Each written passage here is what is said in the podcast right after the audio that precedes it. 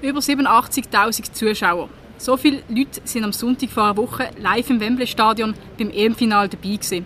Das Turnier hat begeistert und mit drin auch die Schweizer Frauen-Nazi. Wie hat sie sich an der EM geschlagen? Was spielt der FCB für eine Rolle im Schweizer Frauenfußball? Und wie kann man als Sportjournalistin Hobby und Beruf trennen? Das sind unsere Themen heute im Feuerobenbier, aufgezeichnet in der Buvette Piccolo Cibo, direkt am Rhein. Feuerobenbier, der Podcast auf Prime News, wird präsentiert vom Restaurant Stadthof, der Treffpunkt am Barfi. Wir bedienen Sie gern, Sie merken das.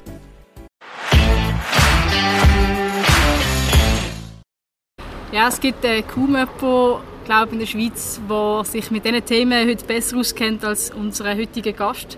Es ist Serena Dagen, sie ist als Sportredakteur im SRF selber im Wembley dabei gewesen hat vorher die Schweizerinnen begleitet während der EM. Früher selber mal Fußball gespielt, ist im Waldenburgental aufgewachsen, hat auch schon ein Buch über den Schweizer Frauenfußball geschrieben. Rainer, schön im Studieren heute Zeit für uns. Salut miteinander, danke für die Einladung, ich freue mich, hier zu sein. Auch mit dabei ist unser Kulturredakteur Luca Thoma. Hallo zusammen. Und mein Name ist Melina Schneider.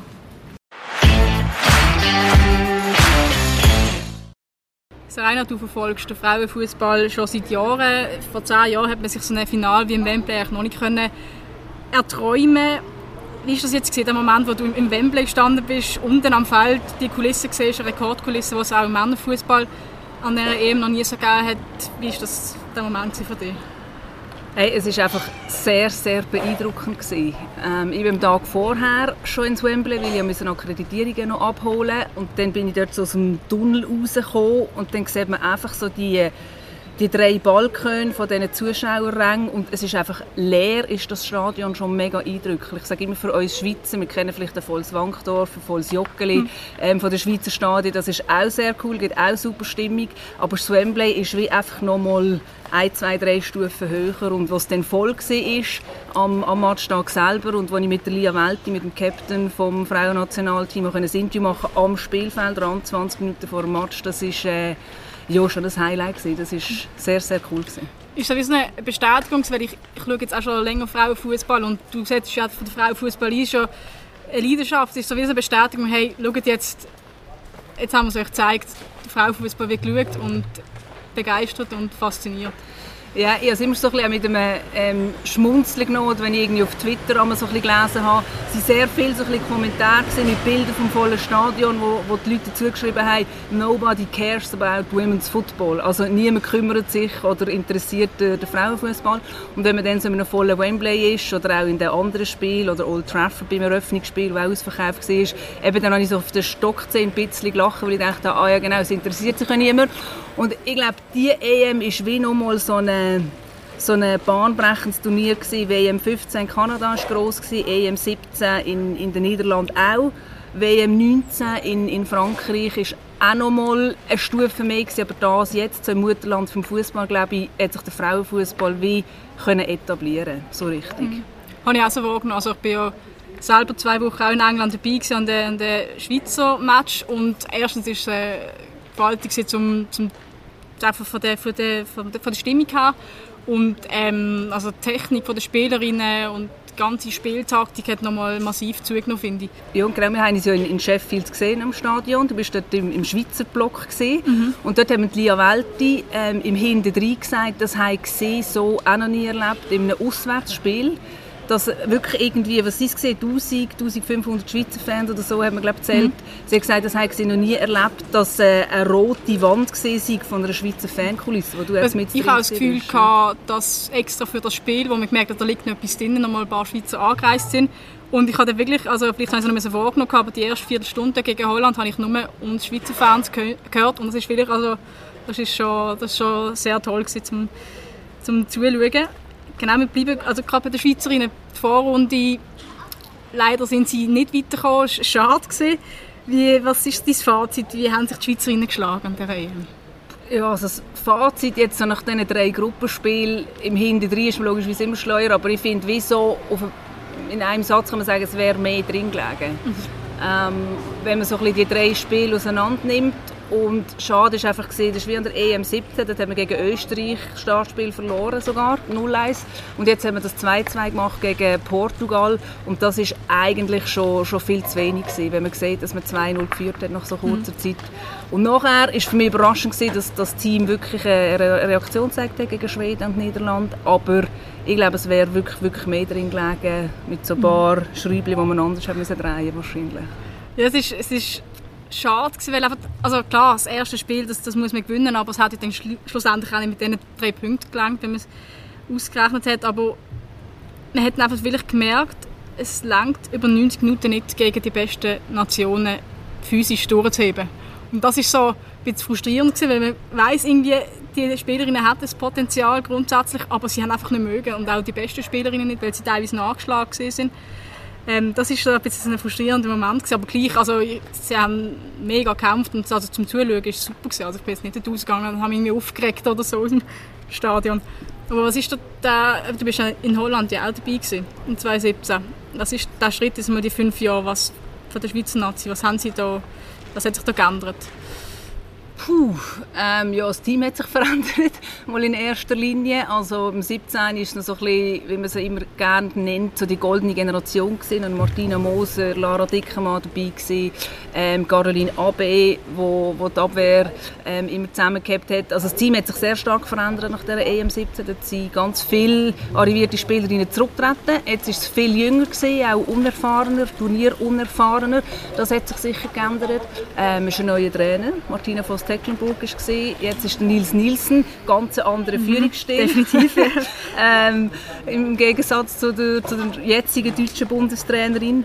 Und ich glaube, wie das sind so die Hauptpunkte, wenn ich sage, eben, dass, dass sich das Team verändert hat, hat sich vielleicht auch mit der Erfahrung so ein bisschen, so ein bisschen das verändert, dass man wirklich so ein bisschen auf einem, auf einem Weg ist, in der Entwicklung, so dass, wirklich, dass sie in einem Prozess sind, wo sie, wo sie noch nicht jetzt on top sind mit dem Team. So. Mhm. Mhm. Bist du wahrgenommen, Lukas, nicht wie ein Wunder, weil ich bin, bin letztes Jahr an einer Herrengruppe vorbeigefahren auf dem Velo, weil ich vielleicht so in den 50, 60 und dann ist gerade die Frage aufgekommen, was haltet ihr von Frauenfußball? Leider habe ich die Antwort nicht gehört, aber das, das zeigt, wir, wir reden überall darüber. Ist bei dir im Freundeskreis, ist das auch irgendwie ist das Thema gewesen? Also ich muss natürlich voranschicken, ich habe es nicht so intensiv äh, verfolgt wie ihr. Ich war leider eines in England. Gewesen. Ich musste Melina müssen vertreten, die schöne Ferien gemacht hat. ähm, nein, aber es ist, es ist definitiv, hat, es ist medial viel präsenter gewesen. Ich habe auch mit Leuten diskutiert. Und ich habe jetzt auch zur Vorbereitung gerade nochmal auf der UEFA-Website, das empfehle ich allen, äh, die schönsten Goal von der Frauen-EM angeschaut. Und ich bin absolut begeistert gewesen, was für eine Spielfreude man hier sieht und auch was für eine das, was über manchmal im Männerfußball durch das äh, fast zu viele taktieren und hinten drinnen stehen, es ist einfach richtig schön nach vorne gespielt worden und es sind schöne Goal geschossen worden und es ist einfach attraktiver Fußball zum Zuschauen und da kann ich eigentlich Chapeau sagen, ja. können sich viele Herrenfußballmannschaften etwas davon abschneiden. Ich frage mich einfach, was oder das ist jetzt so ein bisschen klar, das sind jetzt die zwei Wochen gesehen, auch in der Schweiz ähm, sehr viel darüber geredet worden. Was, was hat jetzt für eine, so ein Turnier für eine Auswirkung auf, aufs Land einerseits, aber auch auf den Schweizer Frauenfußball? Was, was nimmt man aus so einem Turnier mit, jetzt auch längerfristig? Also Luca hat gesagt, das wäre noch ein anderer Punkt gewesen, was sich verändert hat. Jetzt vorher nur auf, auf das Sportliche quasi fokussiert, aber so die äh, Aufmerksamkeit, die Sichtbarkeit, die mediale ähm, Beachtung und Berichterstattung, die ist natürlich viel, viel grösser als noch im 17. oder an der WM 15. Ähm, wir zum Beispiel jetzt Sport haben jedes Spiel gezeigt, eins im Fernsehen und auch von den Schweizer Journalisten sind mehr vor Ort gewesen als äh, in den letzten Turnier. Also das ist sicher auch ein Punkt und das hat natürlich Einfluss ähm, eben auch auf, auf Beachtung hier, ähm, in, in der Schweiz, oder? dass je mehr Leute das es mitbekommen, desto mehr ähm, eben, sich vielleicht dann auch dafür interessieren.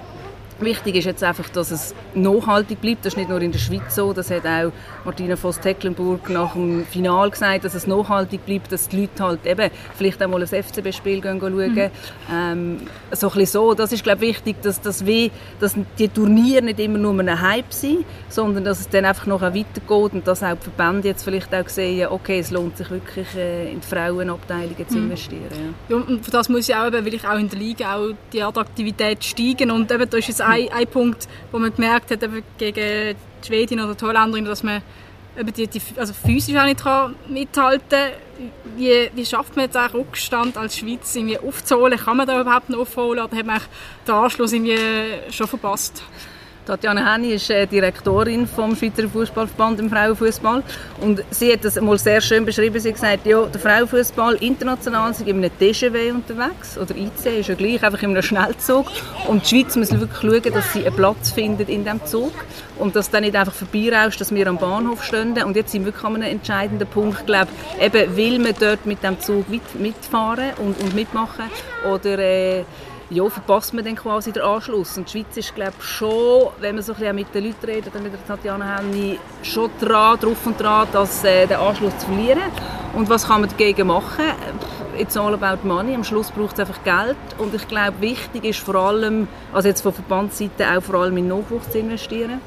Weil ohne Nachwuchs und gute Ausbildung ähm, läuft nichts oder kannst auch mhm. Talent in dem Sinne nicht fördern. Mhm. Und äh, bei den Clubs genauso, dass sie einfach halt eben Fußballerinnen sagen ja alle, sie wollen nicht irgendwie Millionengehälter verdienen wie ein Messi oder ein Ronaldo, sondern es geht darum, die Infrastruktur zu haben oder vielleicht mal einen Athletiktrainer mehr, einfach wirklich so in die ähm, in diese Sachen zu investieren. Es braucht ja wirklich nicht viel, oder? Und ich, ich glaube, also wenn jetzt will ich mal alle Clubs in der Schweiz, von den, von den Herrenclubs von oben ab, dass die ihn unterstützen, ähm, kann man schon einen Schritt führen machen. Weil ich meine, also, wir reden immer jetzt von Deutschland oder England und sagt, ja, das ist ja logisch, dass sie besser sind, haben viel mehr Einwohner, eine größere Breite.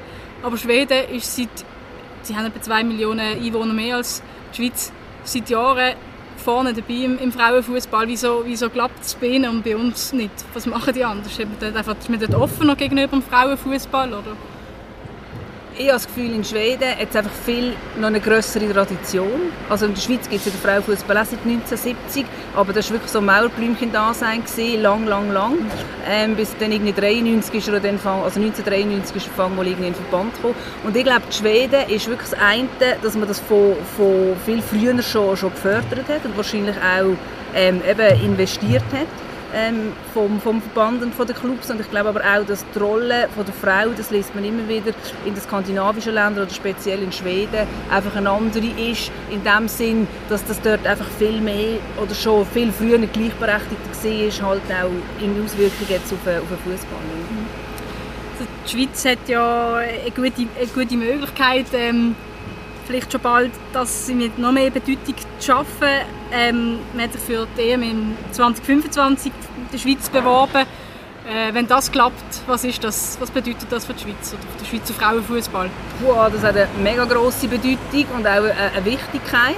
Also ich tue noch mal gerne Tatjana Hennig zitieren. Sie hat gesagt, wenn die Schweiz die EM bekommt, dann hat man in zwei, drei Jahren, also jetzt von jetzt bis 2025, schafft man Sachen wahrscheinlich in drei Jahren, die zehn Jahre würden gehen, weil halt einfach alle Player mit an Bord sind. Man hat eben den Verband, man hat Politik, man hat Clubs, äh, man hat Schaufenster, mediale Berichterstattung.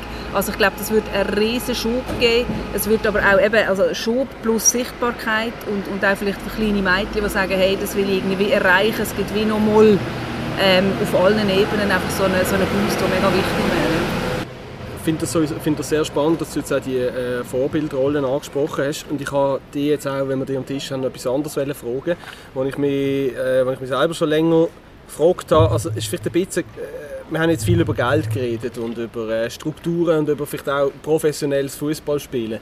Aber es ist vielleicht ein bisschen eine ketzerische Idee, aber ich habe manchmal das Gefühl, gerade beim Herrenfußball geht es ja die Leute sagen schon, ja, ich gehe ins Stadion, weil, weil die so gut spielen und alle, jeder ist so quasi noch der bessere Trainer als der andere und alle sind irgendwie Taktikfüchse.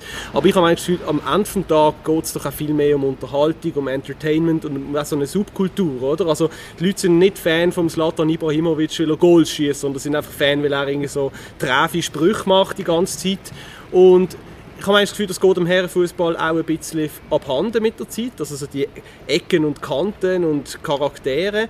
Und da habe ich auch schon ein paar Mal gelesen, das könnte eine Chance sein für einen Frauenfußball. Hast du, hast du das Gefühl, es, es gibt die Leute, so die, ich sag mal, die authentischen Menschen, Frauen, die so Blut und Schweiß und Tränen in das hineingehen und dann auch äh, entsprechend emotional sind. Also meinst du jetzt als Spielerin? Ja, genau. Hey, ja, ich habe schon das Gefühl. Und was ich einfach finde persönlich, die Frauen oder der Frauenfußball, der ist einfach wie nahbarer, sicher. Es ist noch nicht so aufgeblasen, es ist weniger Geld drin. Ähm, das Spiel ist ehrlicher, fairer. Also man hat jetzt im Finale schon gesehen, es kann Rüdi Fouls geben, ist ja logisch, wenn es um etwas geht. Wir haben vielleicht auch mal die eine oder andere Schwalbe gesehen, aber es ist ganz ein anderes Spiel, was auf eine Art einfach auch attraktiver macht zum, zum Zuschauen. Und es ist nicht so aufblasen mit Metzgen und Zeug und Sachen. Und ich glaube, das ist eine Chance, dass der Frauenfußball sich ganz anders oder auf eine andere Art kann etablieren kann, als das der Männerfußball macht in dem Sinne. Ich habe das Gefühl, dass das wird ja so bleiben. Also ich das fände die Spielerin auch nicht. Also so, so wie beim Männerfußball mit diesen Millionenverträgen. Weiss Gut, ich nicht also wenn sie kriegst, dann nimmst du sie, oder? Also wenn dir jemand 10 Millionen Ja, anbietet, glaub- dann äh, glaub, wirst du also- auch schwach. Ja, aber Das ist einfach zu sagen, wenn man nicht so viel verdient. der, der Frauenfußball ist auch extrem familiär. Das habe ich jetzt wieder wahrgenommen, so im Stadion. Es war einfach, es ist einfach lustig um zu sehen, oder? Wir haben Familie von der Geraldine Reuterl ist immer bei uns auf der Seite gesessen. Es waren etwa 15 Leute gewesen, und die haben die ganze Kurve angerissen. In dem Sinne. Also sie haben wirklich geschaut, dass es stimmig ist. Die Familie selber. Äh, ich kann mir jetzt im Männerfußball jetzt nicht so gut vorstellen. Und eben, die Spielerinnen sind extrem hoch bei den Fans. Und das, du merkst, dass es wirklich ihnen auch wichtig ist. Oder? Das macht es das macht's so toll, um im Stadion mit dabei zu sein. Man hat das Gefühl, man ist auch Teil davon. Und was du gesagt hast, eben, logisch, wenn sie 10 Millionen bekommen, die Spielerinnen glaube ich schon auch, dass sie sie würden nehmen. Aber es gibt einfach auch Beispiele zum Beispiel von, von amerikanischen ähm, Fußballerinnen, die in ihrem Land oder wahrscheinlich auch international Role Models sind. Äh, eine Carly Lloyd, die zurückgetreten ist, Megan Rapinoe, ähm, Abby Wambach etc. Das sind wirklich auch Solo früher noch der Goalie von, von der US-Nazi. Und die verdienen ähm, Millionen, das weiß man auch, vor allem mit Werbeverträgen, jetzt nicht unbedingt mit, mit Clubverträgen, aber die uns einfach wieder auch für die gute Sache ähm, quasi reinvestieren, die haben Stiftungen, die diese Sachen unterstützen machen wahrscheinlich die männlichen Fußballer auch, aber das ist wie ein, ein, ein Zeichen, wo ich finde, hey, eben die kümmern sich wie auch um die Gesellschaft. Die Frauen haben dort wie, habe ich das Gefühl, an auch noch eine also andere Aufgabe, die sie sich selber auferlegen, halt, dass sie eben so ein bisschen Role Models sind und Vorbilder, ja, auf einer anderen Ebene halt einfach. Ja. Gut, kommen wir zum nächsten Thema. Passt auch ein bisschen dazu zum, zum Thema Fan da sein. Ich bin jetzt schon ab und zu bei den FCB-Frauen zuschauen und da ist man halt, ähm, ja, das sind, wenn es hochkommt, etwa um die 150 Zuschauer und das ist dann vielleicht die Familie, die dort sitzt und die Bekannten. Und der FCB ist eigentlich bei den Männern in den letzten zwei Jahrzehnten der erfolgreichste Fußballclub. Und die Frauenmannschaft gibt es seit 2009 und man hat es noch nie geschafft, Meister zu werden. Wieso nicht? Weil Zürich immer besser war. Und warum? Puh, ähm, also Zürich hat sicher in dem Sinn in der Transferpolitik, glaube einfach sehr viel richtig gemacht. Sie haben über längere Zeit ein sehr eingespieltes Team gehabt. Ähm, ich glaube, das macht sehr viel aus bei den Frauen, wenn man wirklich ein eingespieltes Team hat, wo, wo eben füreinander geht und, und über Jahre in dem Sinn zusammen ist. Und ich glaube, Zürich hat auch lange einfach den Imbus gehabt von «Hey, wir sind unbesiegbar». So. Und das war auch lange ja so. Gewesen. Jetzt ist mit Servet noch ein zweiter Player gekommen, mit den Genferinnen, was auch cool ist. Und bei Basel, ich meine, sie hatten den Göpsieg 2014 gehabt, gegen Söffel. Aber äh, das ist glaube ich, schon ein Hauptgrund, glaube ich, dass, dass Zürich einfach so eben diesem Nimbus gehabt hat, plus, plus das eingespielte Team. Und bei Basel haben, glaube ich, schon auch gut investiert und wahrscheinlich viel richtig gemacht, aber am Ende zwei, drei Schräubchen wahrscheinlich, wo, wo man vielleicht anders haben müssen drehen oder irgendwie ja, nicht einfach Spielerinnen holen und dann gehen sie wieder nach einem Jahr, sondern langfristig haben wir es glaube ich, verpasst, etwas aufzubauen. Ja, die Zahlen sind ja teilweise extrem. Ich weiß es jetzt nicht auswendig, aber ich weiß nicht, wer sonst noch so viele Trainerinnen und Trainer gehabt in den letzten Jahren wie die FCB Frauen und dann eben die vielen ähm, Wechsel bei den Spielerinnen. Also jetzt dieses Jahr sind es glaube schon über 10 Abgänge. Wieder eine neue Trainerin. Ähm, wie, wie blickst du da auf die, auf die kommende Saison, wenn es erst wieder in drei Wochen anfängt? Ähm, hat man jetzt da überhaupt wieder für diese Saison eine Chance? Also ich meine, letztes Mal ist man knapp im Playoff-Halbfinale rausgefallen. Das hat ja so weit gut geklappt, aber jetzt wieder eine neue Mannschaft. Was ist das für eine Rolle, die der FCB hat? Ist das, wird das immer so bleiben, dass man jedes Mal wieder alles durchwechselt? Ich hoffe es nicht. Und ich glaube jetzt mit der Elisabeth Meyer, mit der Eli Meyer, die von Spielerin jetzt äh, zur Sportchefin quasi gewechselt oder aufgestiegen ist, ähm, sie hat mir auch gesagt, hey, eben, ihr Ziel sei quasi langfristig planen, dass man vielleicht nicht eben nur ein Jahresvertrag macht, sondern zwei, drei Jahresverträge. Das sehen wir jetzt auch bei anderen Clubs, dass das wirklich auch einen Wechsel gibt dort durch. Und die Rolle der FCB-Frauen, glaube ich, ist schon auch wieder wie in den letzten Jahren quasi, hey, wir wollen sicher vorne mitspielen, aber sie sind nicht Favoritinnen für den Titel in meinen Augen, weil du hast vorher gesagt, sie haben 10 Abgänge und frappant ist einfach, dass die Abgänge zu der Konkurrenz waren. Also es sind drei, mhm. vier mhm. Spielerinnen sind, äh, zu den FCZ-Frauen. Iman Saud ist jetzt gerade noch zu Servet gewechselt. Also jedes Mal, als ich gesehen habe, ui, Wechsel, ist eigentlich weg vom FCB zu der Konkurrenz. Und das schwächt natürlich die mhm. FCB-Frauen. Wenn sie logischerweise gleich noch Transfer tätigt haben. Aber ich glaube, Zürich und Servet haben einen stärkeren Kader als Basel mhm. diese Saison. Und dann kommt noch dazu, also was mich so überrascht hat, oder die Lara Dickmann bei GEZ als, als Sportchefin, die da irgendwie ein Nazi-Spieler nach der anderen geholt hat, erfahrene Spielerin, klar, muss noch nicht heißen, aber was ist das? Ist das wieder nochmal eine neue Gefahr, die da dazukommt von der FCB? Meinst du von, von GC? Von GC aus Ja, ja logisch. Das, ist, das ist wie ein neuer Player, der wo, wo jetzt vor ja, eineinhalb Jahren oder so auch gesagt hat, hey, jetzt investieren wir richtig. Vorher waren die so ein bisschen im Mittelfeld. Mhm. Und ich glaube, jetzt dort, weil dort halt auch Geld drin ist, können die sich wie mehr leisten, bessere Spielerinnen auch leisten. Und ähm, GC ist ganz klar auch äh, äh, ein Kandidat für zum vorne mitspielen, glaube ich. Mhm. So. Aber du hast gesagt, es ist, ist Geld drin. Beim FCB offenbar nicht die gleiche Menge.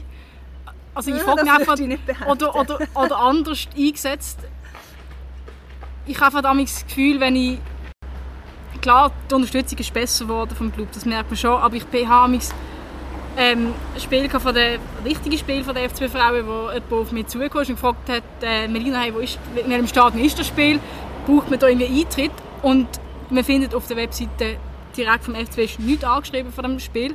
Sie sind sogar irgendwie in den Fanshop gegangen, gefragt, die haben glaube ja, die gar nicht gewusst und das ich schon ein bisschen, also das geht eigentlich heute nicht mehr. Hast du das Gefühl, die Unterstützung ist immer noch zu wenig groß vom Club selber? Nein, das würde ich nicht behaupten. Ähm, also logisch wäre es wünschenswert, wenn man es irgendwie auf ein, zwei, drei Klicks würde finden Aber was mir dunkt jetzt so im, im, letzten Jahr auch mit der, ähm, also quasi in den sozialen Medien, sind Frauen auf den offiziellen Accounts schon auch immer wieder vorkommen.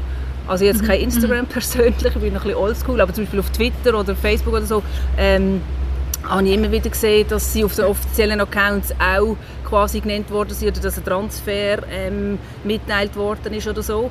Und ich glaube, das zieht sich wie durchs Band, jetzt nicht nur ähm, beim FCB äh, durch, sondern eben halt auch, ich weiß nicht, Zürich, ich bin jetzt nicht nachschauen, aber ich glaube schon, dass das wahrscheinlich etwas wäre, wo, wo man sicher verbessern könnte. Bei, bei vielen Clubs würde ich behaupten, dass man das wie einfach halt auch gleichgestellt äh, online. Ja, und man merkt es auch bei der Trikotpräsentation. Es ist jeweils eine Spielerin von der Frauen und ein, so, der Männer ähm, dabei, oder? Dass, dass, das merkt man schon, dass es, dass es also, mehr kommt. Genau, und ich glaube, dort haben sie wie auch aufgeholt, also auch andere Clubs, dass man eben die Frauen dort halt ähm, wie auch gleichstellt. Und ich glaube, ähm, von den Investitionen her unterscheidet sich der FCB nicht von, von Genf oder Zürich, hebt sich vielleicht sogar ab, ich kenne keine Zahlen, aber das ist in, in den letzten Jahren oder in den letzten zehn Jahren hat sicher gegeben, dass der FCB das grösste Budget hat.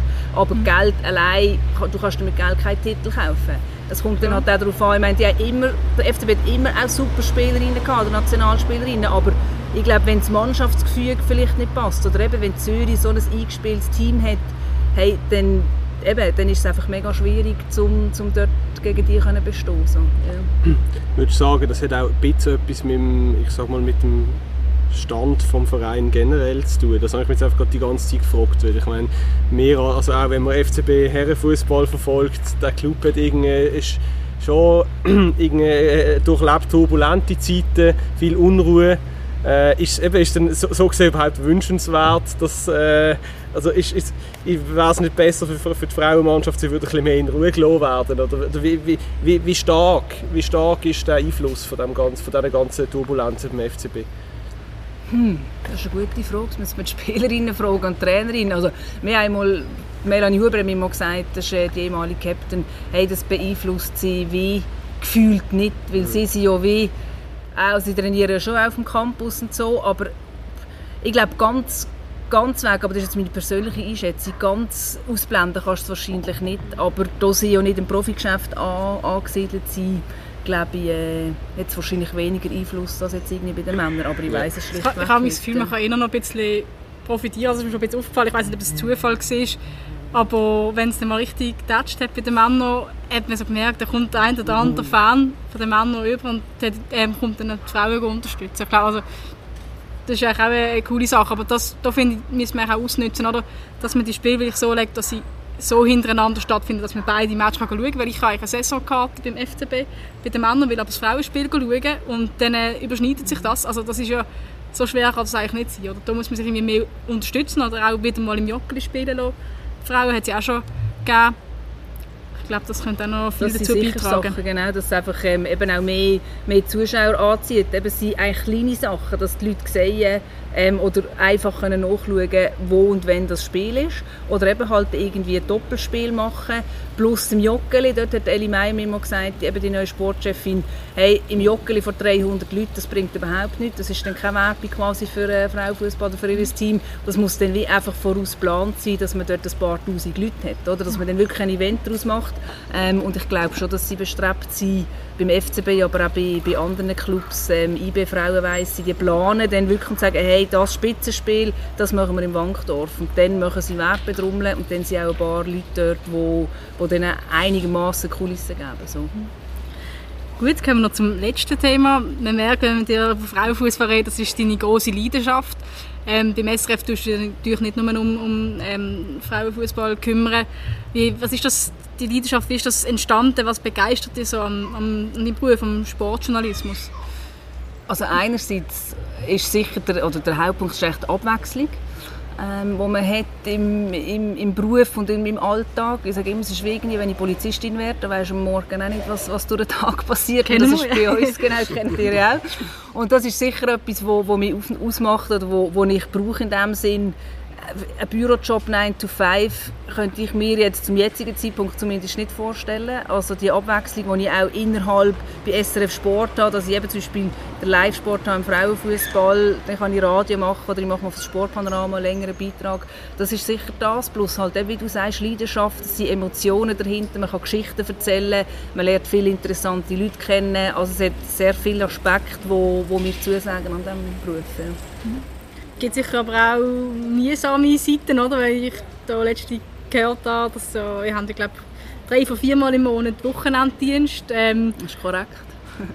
wie, wie, wie ist das? Das ist schon auch einschränkend, oder ist das für dich das ist eine gewohnte Sache? Das halt Hey, ja, also es ist sicher eine gewohnte Sache, aber mir hat das wie nie etwas ausgemacht. Also als ich im Gym Liestl war, haben wir am Samstag noch Schule gehabt und am Sonntag war wie mein freier Tag und dann habe ich gelernt. Also ist das wie schon irgendwie von damals gesehen, dass ich irgendwie äh, das Wochenende ist wie eh Schaffen oder Lehren gesehen und im Studium dann eigentlich genau gleich, wo ich im früheren Leben, sage ich, immer noch Jus studiert habe. Und ähm, hey, heutzutage ist es wie, eben, es ist einfach ähm, die drei von vier Wochen, mit dem arrangiert man sich. Aber ich bin jetzt irgendwie kinderlos, keine Familie, ähm, wo ich finde, hey, ich kann so flexibel sein. Es gibt durch das wo dann wird viel darauf angesprochen, wow, drei, vier Wochenende schon krass und so. Und ich dann sage, ja, eben für mich macht es nichts aus, weil Sport findet meistens am Wochenende statt.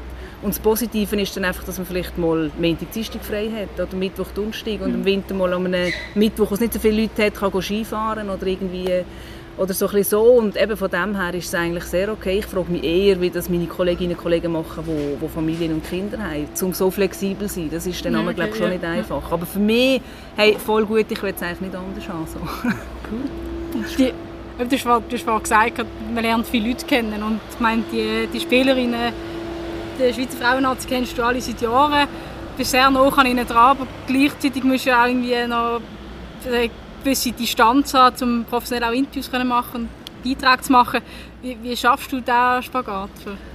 Das ist, ähm, du hast gesagt, gewisse Distanz. Also mir ist ähm, sehr wichtig, eben, dass man eine, eine richtige Distanz hat. Also okay. sicher eine grosse Empathie und, und, eine, und eine Offenheit und so, aber schon, also Distanz, nähere Distanz ist immer das Thema Sportjournalismus, aber das ist mir mega wichtig.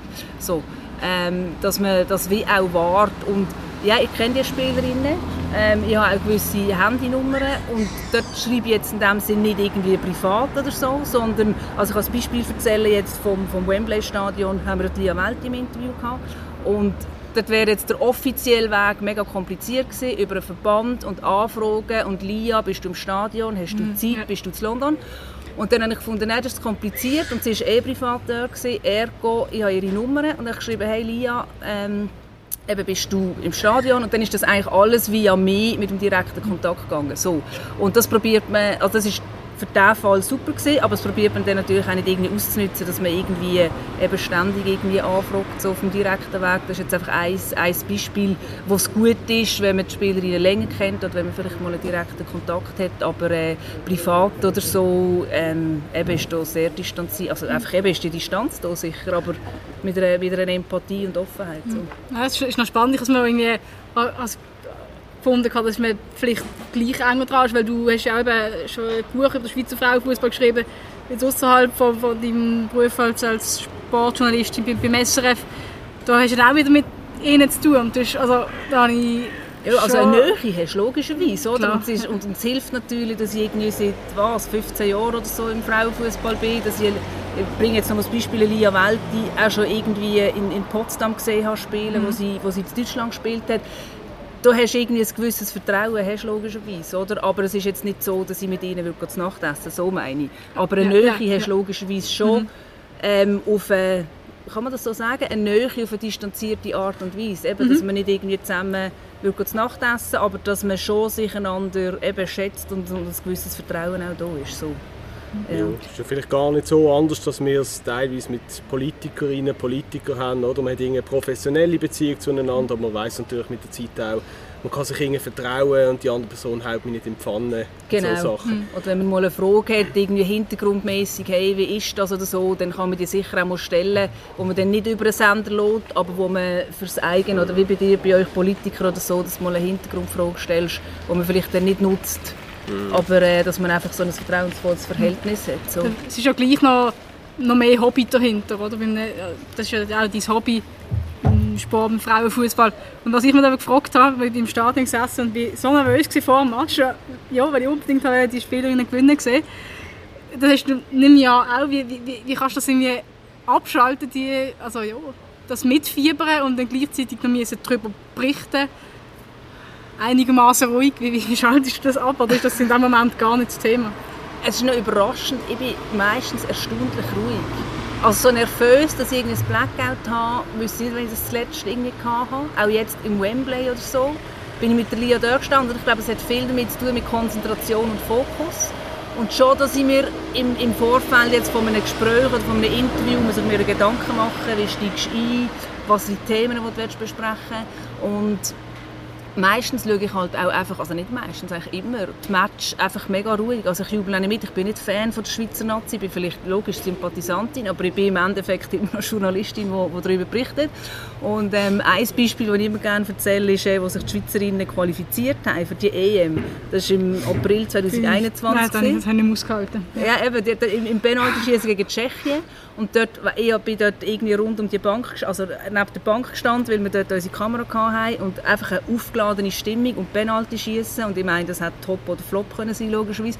Und ich bin dort mega ruhig gewesen, und dachte, okay, entweder sie versuchen es jetzt wieder oder sie schaffen es und dort war halt auch noch der Faktor, gewesen, wenn sie es nicht schaffen, musst du ganz andere Fragen stellen, du musst ganz anders ins Interview mhm. hineingehen und wenn sie es schaffen, kannst du ihnen eigentlich das Mikrofon anheben und noch irgendwie zwei Sätze sagen. Und das ist, glaube ich, schon oftmals noch der Fall, dass ich auch so ruhig bin, weil ich muss konzentriert sein muss, weil es entweder oder kann sein bei den Fragen und so, dass ich gar nicht irgendwie gross mich auf, auf anders kann oder auf Emotionen kann, kann einlassen oder so. Ja. Ich weiss aber noch, ich war ein, zweimal im FCB im Stadion, wo ich auch darüber berichtet habe und ich habe mich wirklich verwünscht, wie ich so aufgestanden bin beim Goal. Also ich dachte, äh, das ist jetzt eigentlich nicht professionell, wenn wir drauf sitzen. Aber das ist noch, okay, das ist noch, ist noch spannend. Äh, vielleicht zum Schluss noch, du hast äh, von der Quali jetzt für die EM, jetzt ist schon nächstes Jahr wieder die WM in Australien, Neuseeland, wo du nehme ja auch sehr gerne wieder würdest mitgehen. Ähm, dagegen, ja. Die Schweizerinnen sind im Moment noch auf, auf Rang 2 in der Gruppe, weil sie blöd gegen Italien verloren haben im April. Ähm, was denkst du, schaffen sie die Quali? Was kann sich da erhoffen? Ja, also die Chance wäre ja, was wäre wenn, wäre gut gewesen, wenn sie jetzt äh, gegen Italien mindestens ein Unentschieden geholt hätten in, in diesem WM-Quali-Spiel. Und jetzt hat Italien jetzt überholt, ist jetzt Erster. Ich gehe jetzt davon aus, dass sich Italien direkt qualifizieren Und nachher kommt es wirklich darauf an, wer sie in den, in den Playoffs haben, also in den Barrage-Spiel. Das ist dann im Oktober. Und ähm, es gibt, glaube ich, dann noch eine allerletzte Chance mit irgendwie so einem Mini-Turnier um den letzten Platz im, im Februar oder so. Aber wenn du, um auf deine Frage zurückzukommen, mit den Chancen, pff, mega schwierig. Es kommt wirklich glaub, auf, die, auf die Gegnerinnen an. Bleiben alle Stammspielerinnen gesund? Ich meine, wenn eine Lia Welti oder eine Ramona Bachmann ausfällt, eher schwierig.